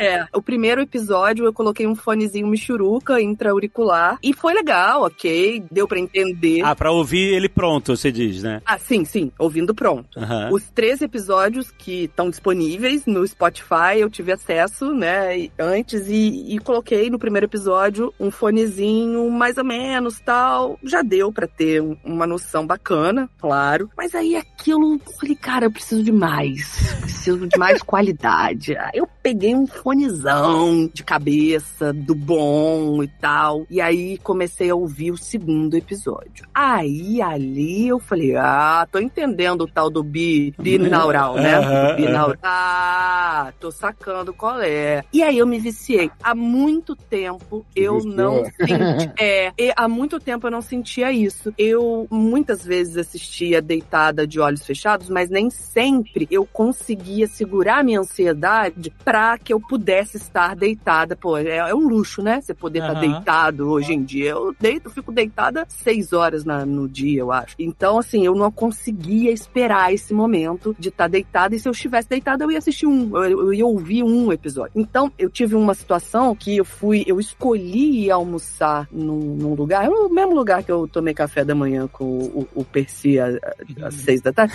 É, era um almoço no, no horário tradicional. Ali em dia meia, Maíra, ali em. Maíra Land. É, ali em Maíra Land. Aí eu, eu botei, mas é um lugar público, é o Capitu ali, Capitu É. Café, É onde dentro do Machado condado de de- Maíra Land. onde Machado de Assis viveu, tinha casa tal, no Cosme Velho tal. Aí eu botei e várias pessoas ao lado estavam almoçando. E como é lá o condado, todo mundo se conhece e eu estava de olho aberto, comendo, mas só que não. Parecia que eu tava de olho fechado, porque várias pessoas falaram pra mim: Nossa, eu tava te dando tchau há um tempão. Nossa, eu passei, te vi ali. E eu tava totalmente imersa naquela, sabe? Que legal. Eu tava de olho aberto, comendo, só que eu tava de olho fechado. Eu não tava vendo mais nada, eu tava só na história. Ah, que legal. Eu queria dar esse depoimento pra vocês. Putz, é muito legal. É E você não viciante. sentiu isso durante a gravação também? Não, eu senti um prazer e um desafio e cada cena que eu tinha o retorno da Fernanda, do Ale e do Dave positivo, eu falo, ah, eu curti e eles também. Fiquei feliz com isso. Agora foi diferente. Agora foi como espectadora, não foi nem com Uhum. relação ao meu trabalho, ao- foi com relação à obra mesmo, sabe? Uhum. Foi, é- ela é viciante. Ah, que legal ouvir isso. Isso é muito legal que a Maíra tá falando, porque quando a gente só tem o áudio, aí também fazendo um paralelo um pouco com a dublagem e anterior à dublagem, que são as radionovelas, né? Uhum. Original, o que a gente Uhum. conhece como dublagem, e a mãe e pai, a célula original dos podcasts atuais, das audioséries, do áudio, de tudo. Uhum. né? O que que faz um, essa hipnose que a Maíra ficou é a mesma hipnose, dadas as devidas proporções, é cara, mas é o grau de excelência que o produto só de áudio tem que prender quem está ouvindo. Uhum. Tipo, tem apelo visual. Pois né? é. A pessoa tem que entrar naquele universo e estar almoçando, como ela falou, e eu tô vendo tudo e não tô vendo. Eu, eu só tô vendo o que eu tô ouvindo. Exatamente, Isso- era assim que eu Cara, isso é muito poderoso. Muito né? legal. E no final É eu mandei um depoimento pro né? Aquele momento, aqueles rádios enormes que a família se Sim. reunia e silêncio na sala. A gente já viu isso em várias obras de ficção de, de antigas, né? De, de época. A gente também sabe disso com alguns colegas que têm essa maestria na dublagem de, nossa, aquilo que a gente ouve, né? Poxa, parece que é o cara lá que tá falando, né? Tão forte, de tão humano, além da, da coisa técnica aí desse áudio 3D. Eu vou botar o meu fone XYZ pra Isso, bota o XY. Botarei, botarei, botarei o ATT, AT 359 mil, aquele ali, entendeu? Mas isso é muito importante.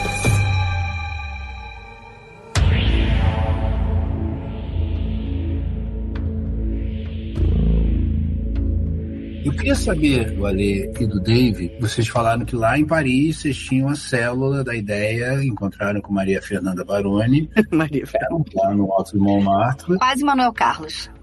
Pois é, da onde nasceu a ideia do França? Cara, eu e Dave temos inspirações distintas, mas que foram se mesclando com a nossa parceria através dos anos. No meu lado, se eu for voltar lá atrás, o que me fascinou, muito antes de eu saber o que era podcast, essas coisas, como você falou, a radionovela é a raiz de tudo isso, né? Toda a televisão Sim. veio da radionovela. Todos os atores de televisão no início eram os atores de radionovela, né? Sim. Eu sempre fui fascinado por sonoplastia, efeitos sonoros, essas coisas. Eu, quando eu era moleque, eu e meu amigo, a gente pegava aquelas fitas de videogame de Mega Drive e a gente colocava. Se, se você entrasse no menu opções, você tinha os efeitos sonoros do videogame. Então a gente usava como se fosse sonoplastia, a gente gravava como se fosse locutor de rádio é, na fita cassete mesmo. Então, inclusive, eu perdi essa fita cassete, vamos culpar para o resto da vida que eu perdi. Ai, meu Deus. Ah, que pena. E aí, esse mesmo amigo, quando tinha, sei lá, 11, 10, 11 anos, ele viajou nos Estados Unidos e trouxe uma caixa gigante de CDs. E tava escrito assim, eu já gostava de Star Wars, e tava escrito assim, Star Wars Radio Drama.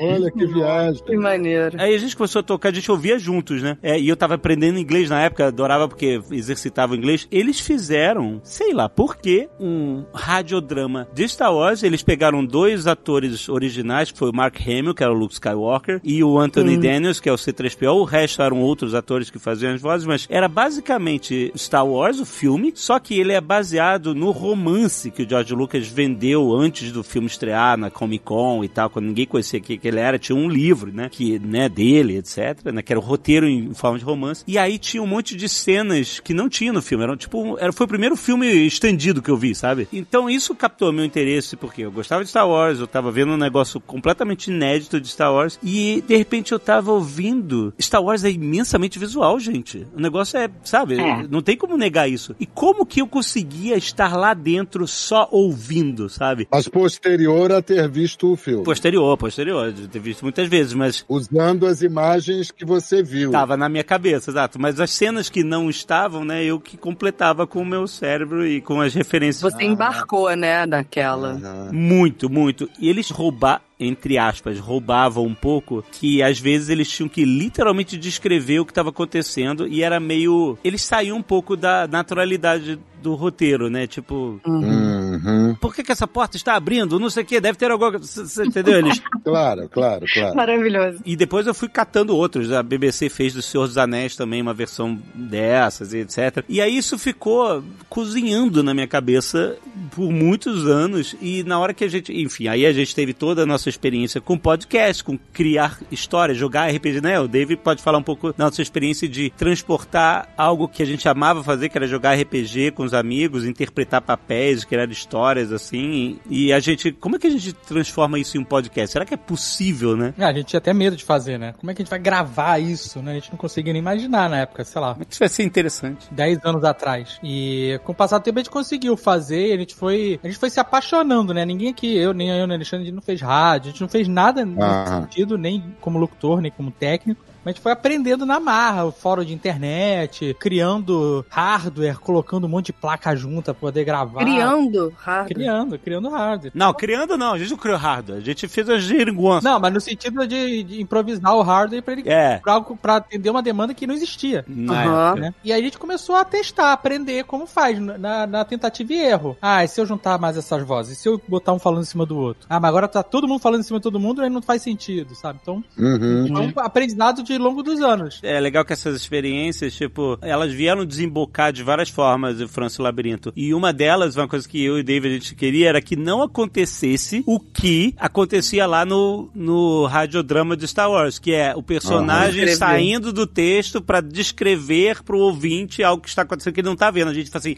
a gente tem que fazer de um jeito que a pessoa entenda, mas que a gente não quebre a naturalidade do roteiro, né? Então, tipo assim, a gente tinha esses pontos de atenção dessas experiências todas combinadas, né? E por falar em roteiro, o Fábio Iabu e Leonel Cautela. Caudela. Exato. Né? Eu fui atrás, eu fui atrás deles. É. Nossa, maravilhosos. Tô seguindo e tudo. Como é que eles vieram pro projeto? Eles são amigos nossos de longa data também, né? É, é muito, funciona muito assim, né? A gente vai trazendo as pessoas próximas que a gente acha que vai, vão funcionar no projeto. Então o Leonel foi o primeiro, só que o Leonel, ele é um romancista, na sua essência. Ele escreve livro. Nunca tinha Hum. escrito um roteiro. Começou a estudar roteiro e tal, só que era uma pessoa escrevendo a história inteira. Aí a gente, não, a gente precisa de mais gente aqui. E aí fomos atrás do Fábio Abu, que já trabalhava com roteiro e trabalhava com a gente há muitos anos, um cara super versátil. E os dois se juntaram e a gente criou essa mini sala de roteiro, com a minha participação do Alexandre, mas quem meteu a mão na massa foram eles. Mas já tinha a semente da ideia. Vocês A ideia já não- tinha. A Ah. ideia do personagem cego. Porque a gente queria. A ideia surgiu que a gente queria. A gente queria usar a tecnologia pra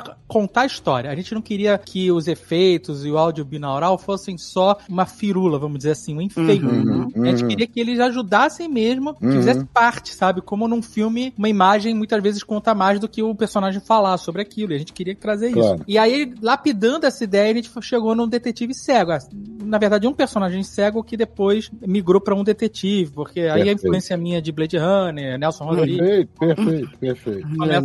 aí, se o cara for cego, é- o áudio é essencial pra contar a história. E, sabe, foi daí que a gente. Essa é a semente. E aí o Leonel, ele criou a trama. Tipo assim, ah, não, então beleza. Então vai ter um serial killer, aí vai ter um negócio dele. Não vou dar spoiler, mas essa trama principal o Leonel criou em cima dessas sementes todas, de ser um de- de uma história de detetive, uma coisa no ar moderna, essas coisas. Nomes, Nelson, Noronha, tudo Nelson Rodrigues, né? Tudo.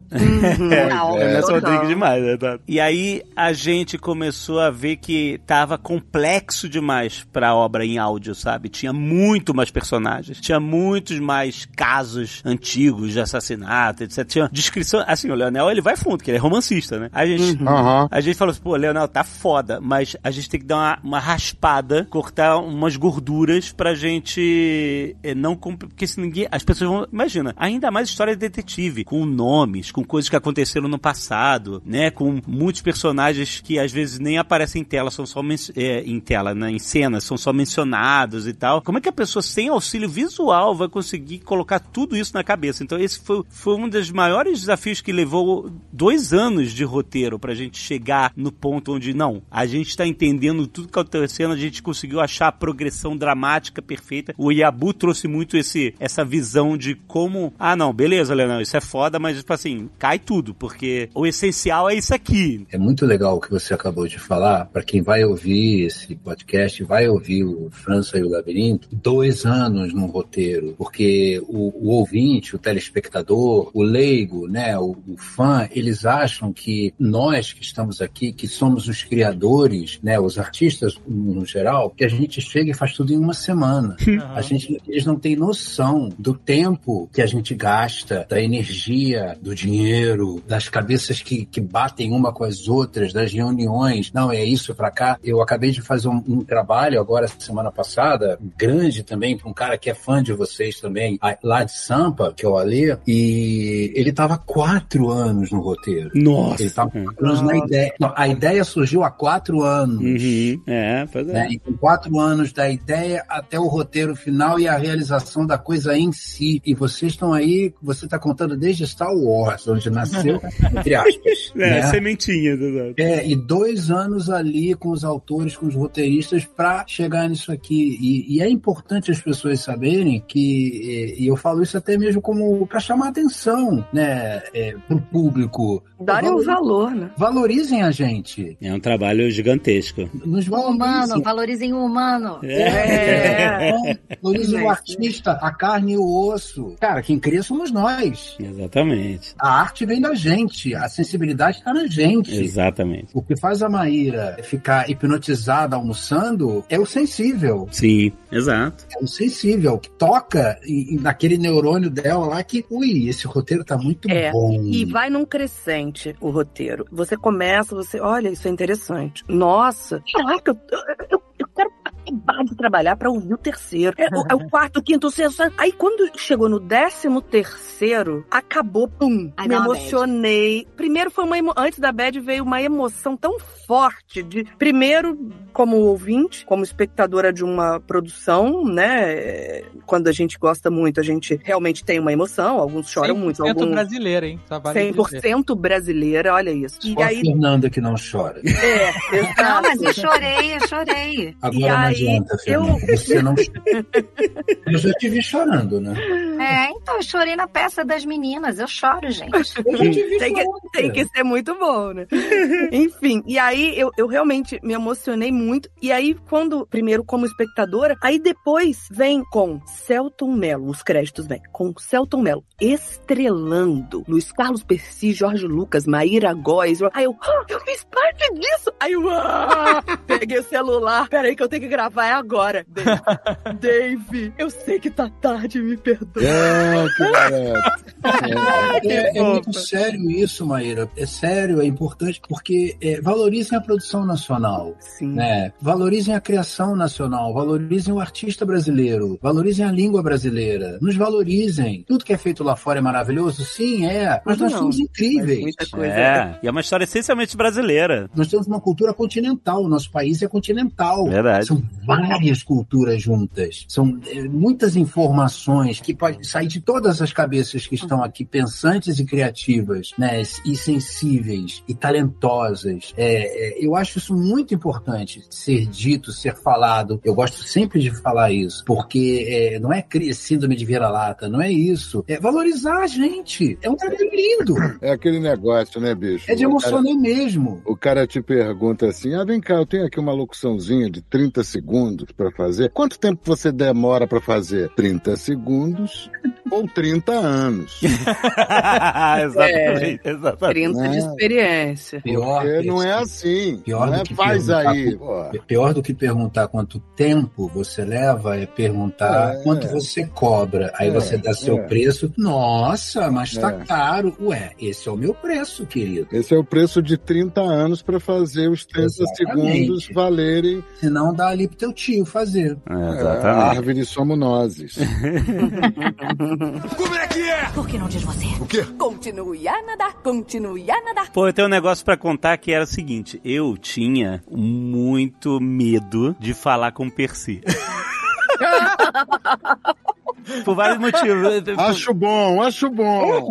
Não, não, Percy tá muito agudo. Fala, fala mais grave isso. Vamos continuar. acho bom, acho bom, meu parceiro. Porque eu sou fanboy pra caralho do Percy há muitos anos. E, pô, eu conheço, eu conheci o Percy da dublagem, sempre achei foda e tal. Mas aí o Percy participou de uma obra que tocou muito meu coração, que foi o The Last of Us. Isso, game ou série? Ga- é, não, não, de, de antes, lá atrás, do game ainda, do original e tal. Aham, aham. Eu sempre gostei de jogar videogame, mas assim, filme me emocionava. Videogame era só pra brincar. O The Last of Us foi o primeiro videogame mesmo que me emocionou. Eu ia dormir pensando na parada. Eu ficava melindrado. Tipo, que mundo horrível, que horror, mas que personagens fodas, que, que né, o Joe é foda demais, caraca. Acabou o teste. Não faz isso não, cara. Meu Deus, vou Eu vou chorar. morrer. e aí, tipo assim, quando a gente eh, tava procurando, né, o Omar e tal, né, a gente, obviamente, o Percy passou na, na cabeça muito rápido, né, porque essa era uma voz, o Omar era um personagem que tinha que ter esse peso da voz e tal. Aí eu falei, pô, mas como é que a gente, como é que a gente, como é que eu falo, com- como é que... Ele vai achar, primeiro, o cara intimida, gente, vocês sabem, né, essa voz aí, eh, ele vai achar bobo, o que que são esses caras, são os youtubers maluco, o que que é essa história, como é que é, tipo assim, eu, eu achava, eu pensei um cara inalcançável, e aí quando eu conversei com ele a Que primeira vez, eu, tipo, deixei toda essa timidez de lado e eu, eu a gente falou no, no telefone, eu meio que expliquei por alto, ah, depois a gente fala melhor, você ia viajar, você tava nem com a cabeça já, eu nem vou fazer, nem vou te encher muito saco, mas é só pra você, só plantar a semente e tal. E aí, quando você respondeu assim positivamente, não, legal, pô, eu falei assim, nossa, o Percy, será? Será possível? Eu ainda tava achando que seria impossível, mas aí, então pra mim foi uma coisa de coração, sabe, um, um carinho muito grande Eu de, espero que tenha chegado minimamente próximo do que vocês imaginaram. Tem umas cenas lá, cara, que tu fala, eu e o Dave, a gente olha pro outro assim, nossa, Tem, a gente é. tá arrepiado.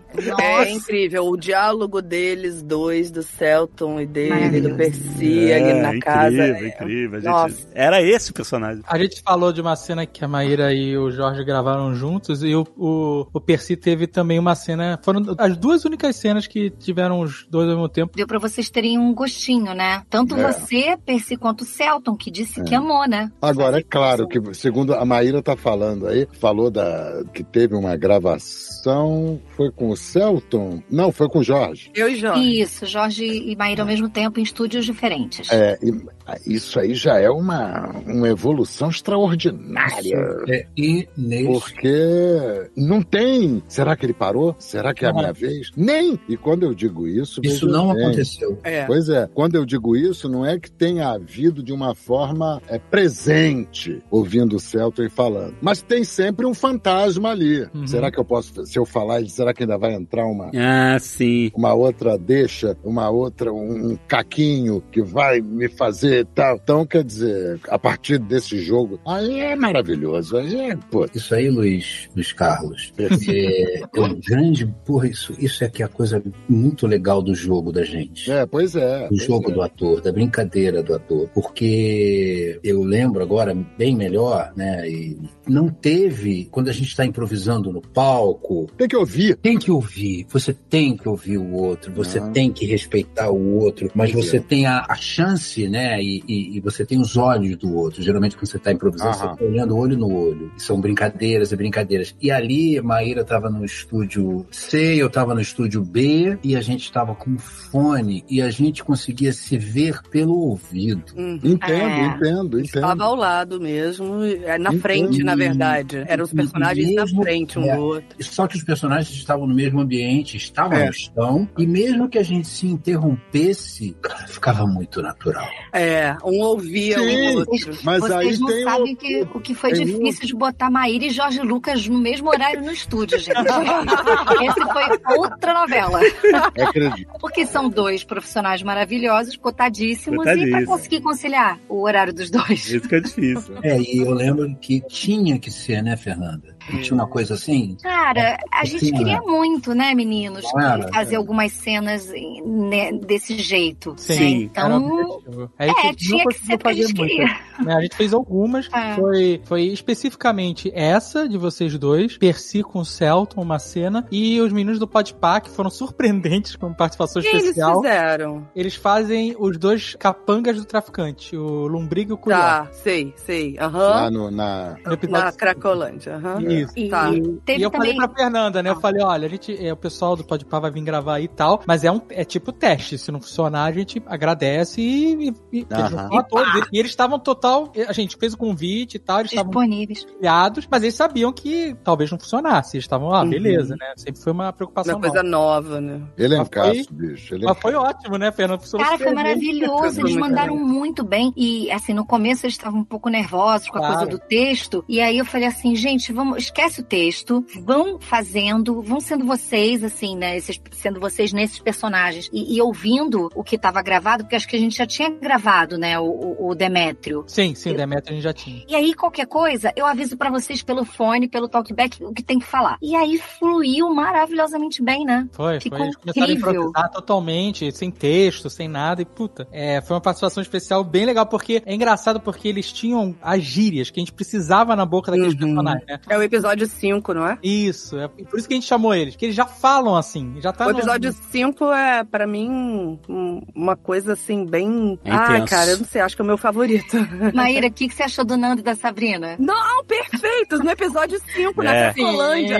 Caraca! Ficou muito legal, eu, né? eu liguei É mesmo? Eu É liguei. mesmo? É, São os A dois? Sabrina, São gente, os dois. Sabrina, Sabrina Olha e aí, Nando, tá vendo? Sabrina e Nando Tá estão vendo? tendo neném daqui a pouco. Ah, que legal. é, Olha, o caramba. segundo filho, e eu liguei pra isso. Não foi nem pra falar da Beatriz que vai nascer. Eu liguei e falei, Sabrina! Irreconhecíveis, cara. Vocês estão Irreconhecíveis. muito bem no. Irreconhecíveis, cara. Muito bom. Irreconhecíveis. Isso foi incrível também. Eu tava acompanhando nesse dia da gravação, porque Eles também fizeram juntos, né? eles fizeram juntos e os personagens eram marido e mulher na Cracolândia e, Sim. e eles iam auxiliar o França numa hora. Irreconhecíveis. E a FI passou, olha, essa aqui é né, a base de quem vocês são, vocês são, vocês estão fissurados e tal. Ela explicou com bastante delicadeza os personagens e tal. Eles entraram de uma forma não só pelo texto e sendo natural, mas eles tinham uma química entre os dois A intimidade. De marido e mulher. de marido e mulher. Os personagens. Cara, foi muito Genial. bacana. Não reconheci. O episódio inteiro. Não Você não reconheci. reconheceu também, Pedro? Nem a tiro. Ah, mentira. Nem a tiro. A dupla que fica protegendo, eu sei, entre sei, mas, ah, meu Deus. nem a Per- pau. Eu tava vendo os personagens. Sim. Gente, que legal. Que legal. Isso é sensacional, isso é sensacional. Ele não te reconheceu, Maíra. É, não, eu sou irmã dele. Ele me chama de irmã. Mas o Percy não reconheceu a Maíra por causa do excesso de chá que ele toma. é muito chá, né, Percyzinho? Muito, muito. É, a gente E olha que eu caí quando era criança dentro do poste, mas mesmo assim, eu vou de conta. é, lá no chá de Alice, né? É. O- mas tiveram outras pessoas que gravaram cenas juntos também. O Renato e a Olivia, né? Verdade. Gravaram, gravaram a última cena juntos. Não tinha o Jorge, então eu tive que fazer o Jorge. Teve Isso, até o, aquele- o vídeo que você né? postou hoje. Nossa, É. eu fiquei assim, gente, eu não Hoje sabia nem tem que tava vídeo sendo filmada. hoje. Ah, não, não. Vídeo, olha só, me colocam uma câmera na última cena, que eu não posso falar qual é, que é a cena que eu mais tenho que fazer expressão facial, que eu fico horrorosa. É a mesma coisa que falar assim, Ah, ela faz quer o que a gente diga baleiês que ela é aí. linda de qualquer jeito. Faz o... ba- Eu sei que eu não sou, só pra É sim, amiga. Você é Ó, linda. Faz o baleiês aí, com a câmera na minha frente. Não faço. Não faço, porque pra sair aquele. Imagina a minha cara. Aí eu vou pra porra da última cena do França e o labirinto, me botam uma lente do tamanho de um bonde na minha cara. Eu falei, puta que pariu. Vamos lá, esquece, esquece que essa lente tá aqui. Peraí, gente, me dá um segundo. Respira, esquece, esqueci. Aí eu fui. Aí agora, tem vídeo disso? É, não, não, não tem não. O vídeo de hoje foi dessa cena da- do Renato e da Olivia, em que eu tava fazendo o papel do Jorge. E eu não sabia nem que eu tava sendo filmada. Eu falei, gente, tá vendo? eu tava lá encarnada no Jorge Lucas. Em algum momento do roteiro, todos os personagens gritam. É. Todo É. mundo grita. E aí, esse foi o vídeo do grito, né? Cara, Isso é- quero ver onde tá. crescimento do roteiro, né? No caso do Noronha, ele começa bem, bem bonachão, bem mal- delegado malandrão, deixa pra lá, né? Laissez-faire, laissez-passer, tá tudo bem, aquela coisa meio delegado, bem Hugo Carvana, né? Plantão de polícia. É. Só eu temos idade pra lembrar desse programa, né? Eu lembro bem. Pois é, o resto aí tem, né? Mas chega nos momentos finais, sem dar spoiler, essa explosão que a Maíra tá falando, o Noronha também tem, né? É. E eu me lembro bem que eu babava. Uhum. Eu, eu imaginava você babando, quer dizer, Eu babava, ele, no eu caso. cuspia e tinha uma pessoa me fotografando. Tudo bem, eu sou ator, vamos lá, mas assim, eu sou vaidoso. Pois é. Aí tipo, eu falei, gata, Exatamente. você vai me filmar agora? Você vai me fotografar agora? No pior. No melhor. O microfone No melhor. está gigante.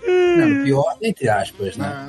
É, no Acho que melhor. mostra muito o- esse crescimento do roteiro. né? É. É, vem no crescente. Tem um desenvolvimento muito bem elaborado. de É, o roteiro é muito bom. É, Todos vocês contribuíram pra isso. O Celton sacou, como ele foi o primeiro a gravar, ele sacou bastante isso no início, que é assim, galera, vamos colorir esse momento inicial com mais humor, com mais coisas, é, sabe, vamos quebrar as expectativas. Porque a barra pesa, bicho. Porque a barra vai pesar, entendeu? Então a gente precisa. E pesa legal. É, pois é. Então, e aí todo mundo, ele foi o primeiro a imprimir isso, mas e todo mundo foi nessa vibe, né? O início é bem aconchegante, tipo assim, é assim, claro, tem um mistério, tem assassinato, mas ele vai te carregando com carinho e tal. E aí vai te maltratando com o passar do tempo, vai te maltratando, vai te falando, e a curva dramática ela sobe ao, ao ápice, né? Muito forte. É. Que aí no final não tem como ter piada mais, é todo mundo fudido. O arco dramático é muito forte. Muito legal. É muito bom. O roteiro é ótimo. Não sei nem se, tem- se é arco, é, é um morro acima. É, é uma montanha russa que não desce. Onde é que isso vai parar, porra? Vai parar nos créditos. Que eu... Ah, muito bom. Por que não diz você? O quê? Continue a nadar, continue a nadar. Assistam. Assistam, porque é o seguinte: se pegou a nós que assisti, que ouvimos, nossa senhora. É. Não, você fez a público é um gente brinde, se emocionar, né? A gente que estava envolvido no trabalho. Pro público é um banquete. Olha aí. Ah, que Pega o melhor fone que você tiver. Por favor, faça esse favor a você. O melhor fone que você tiver. E olhos fechados, no escuro. Muito Ah, isso é, isso é uma boa dica, eu falo, olhos fechados. já É, se diferença, possível, né? Se não for possível, ignora todo mundo que tá à sua volta. Não dá tchau pra ninguém que te der tchau. Lembrando que o efeito do binaural, o efeito 3D, ele não necessita de algum fone específico. Isso é um efeito físico de ilusão do cérebro. Tudo que você precisa ter é um fone em cada ouvido. Sério. Cérebro. E o cérebro. Exato. Válido, válido. Brains, brains. Brains, exatamente, required. Mas assim, quem por acaso tiver audição só em um ouvido, ou perda de audição e tal, você tem no Spotify, é, nas configurações, existe uma forma de você transformar em mono. Então, Ah, que legal. é, você não vai ter o efeito 3D, mas você vai ouvir tudo, você não vai perder nada, você vai ouvir toda a série, etc. E outra coisa interessante, é claro que quando a Maíra falou sobre, né, que começou com um fonezinho mais normalzinho, depois mais, botou um fone mais potente, aí ela ouviu mais. É, É lembrando. de cabeça, o fone de cabeça, que eu acho que se você tiver, É. eu acho melhor, mas qualquer fone. É. Não, mas assim, é de verdade. Qualquer fone funciona. É claro que se o fone for mais é, robusto e tal, você vai ouvir mais detalhes. Então vai ser característica do áudio. Mas realmente, de fato, pra você ter o efeito 3D, não se esqueça. Os fones de ouvido são essenciais pra você ter essa ilusão do áudio 3D. Fechar os olhos. Ah, gente, coloca na caixa de som grande, entendeu? Põe pro prédio inteiro ouvir. Pô, Na praia. Fone de ouvido, o quê? Na Põe praia. Põe na, é, lá pro boombox, aquela bosta que pra a alma da gente, que vai pra praia pra relaxar, entendeu? É, põe pra todo mundo ouvir. Tem que bombar esse negócio, cara. Agora que a gente tá terminando, eu queria só assim, aproveitar para agradecer a vocês, meninos, porque assim, realmente eu tô muito feliz de, de ter participado desse projeto, muito empolgada, e a empolgação ela, ela não para, né? E ela vai E de me darem a oportunidade de é, dar as indicações de elenco para vocês e poder trabalhar com esses atores maravilhosos que estão aqui, né, nesse bate-papo, com todos os outros do elenco também, que é, merecem muitas palmas, porque o trabalho tá maravilhoso, tá? Assim, Ah, eu- de ficar emocionado mesmo. O privilégio é nosso, tipo, é a realização de um sonho trabalhar com tantos talentos juntos, sabe? Pra gente é uma parada que a gente ia acompanhar as gravações vibrando, assim, porque, puta, era. É, mas vocês não fazem ideia do prazer que vocês nos proporcionaram como artistas. Uhum, O é isso. prazer de realização. Isso aí. É, e, e, e mais esse carinho, sabe, esse feedback com relação ao nosso trabalho, porque a gente trabalha todos os dias com interpretação, a gente sai de uma, vai pra outra, vai pra outra, vai pra outra, cansa pra caramba, não tem agenda e tal. E poucas vezes a gente tem tanto feedback, tanta emoção, tanto incentivo do outro lado. Não, é maravilhoso. Tanto da Fernanda, quanto do Ale, quanto do David. Não, e é Muito engraçado obrigado. porque depois de um. A gente começou acompanhando, né, a direção da, junto com a Fernanda, mas logo no começo, assim, depois, sei lá, da primeira, segunda diária, a gente já tinha 100% de confiança que a Fernanda tinha entendido exatamente o que a gente queria, sabe? No, Uhum, no segundo uhum. dia a gente já tava. Yeah. "Hum, Mas a gente continuou acompanhando pra poder acompanhar tudo, porque a gente E queria. foi ver maravilhoso ter vocês. sabe? Muito Mas, assim, legal. A gente E eu- tava tranquilo de, ah, vamos de... a gente já podia deixar, sabe? Ah, ela vai que vai. Mas não, mas eu quero estar lá porque eu quero ver. Tá? É lógico. Ah, e quer dar um muito legal. incentivo. E- e- exato, e essa, e essa vibração passou pra gente, dava segurança pra gente interpretar melhor. O, o, o Ale, o Ale sempre empolgado, né? Dave também dando o feedback e tal. O Ale faz, dava uns gritinhos. Eu fico muito empolgado. O meu sobrinho, o João Pedro, eu sou de Juiz de Fora, ele, ele é de Juiz de Fora, ele vive me mandando link. Tia Maíra, olha, o jo- você lá no Jovem Nerd e tal. E tá lá o Ale e o Dave ta- também. Tá, Ai, porque, nossa, eu trabalhei com esses atores, não sei o que. Isso, essa vibração, ela passa pra gente e dá mais segurança pra gente. É muito importante isso, a gente que é artista se sentir acarinhado, sabe? Se sentir abraçado, se sentir levado no colo, poder confiar no nosso taco porque confiam na gente. As relações, isso no, planeta, de uns, umas décadas pra cá, estão muito distantes, né? Haja visto esse lugar que a gente está aqui agora, tá cada um aqui vendo o rosto do outro, mas aqui tem amizade, aqui tem estrada, aqui tem carinho, aqui tem Uhum. amor e o estúdio, seja de dublagem, seja de TV, seja do que for, o teatro não, o teatro é diferente, mas esse lugar que a gente trabalhou nesse podcast no França e no Labirinto foi um lugar muito, eu ouso dizer e vou dizer, um lugar muito teatral, um lugar de muito congraçamento, Uhum. de muita, muita Celebração, né?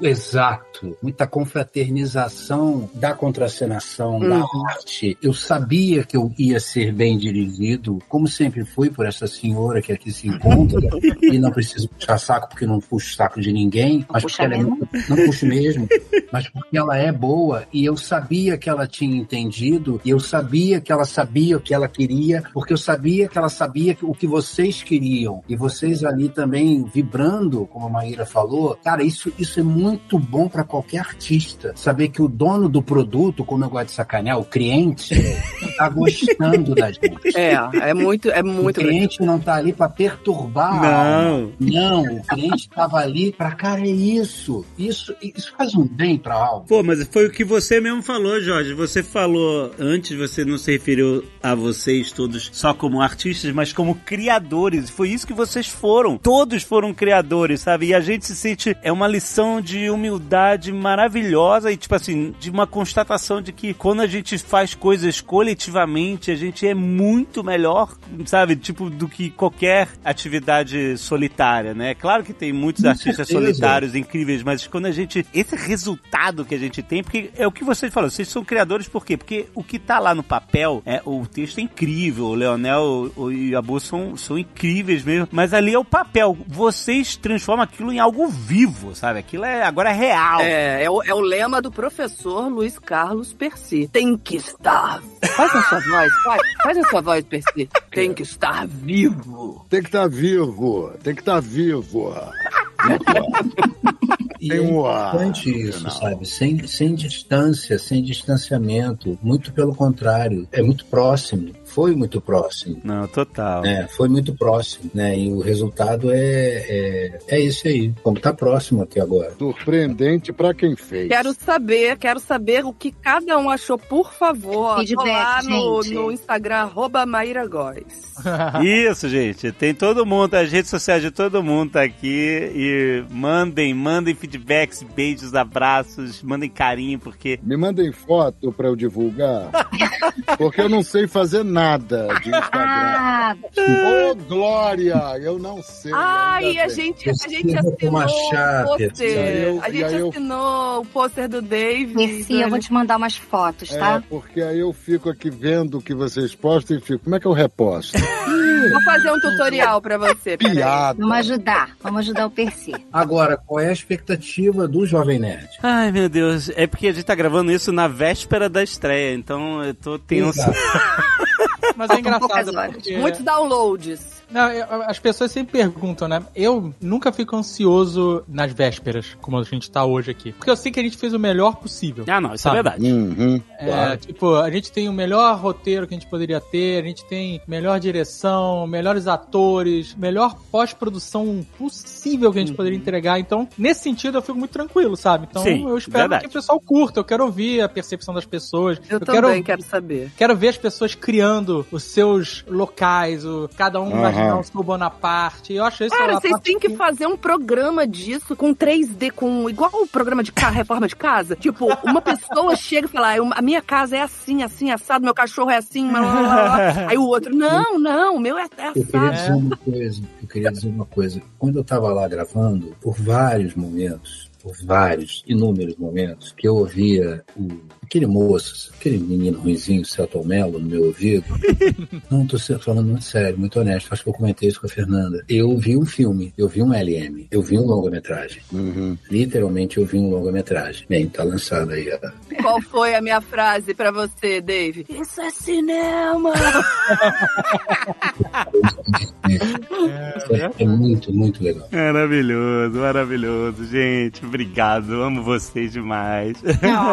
a gente também ama você. Ah, muito bom. Parabéns, trabalho sensacional. Obrigada. Da próxima vez apareça Vale pra muito. jantar, tá? É, Se sim, você ama, senhora. gente. Em. Paris, em Paris. Jorge também. E Paris, Paris. Percy não deu pra mim. É Paris. Tudo bem, tudo bem, tudo bem. Pode ser, pode ser Paris, ok. Pode ser? Eu topo. Tá combinado. Grande, pra você ter uma ideia. Ai, ai, maravilhoso.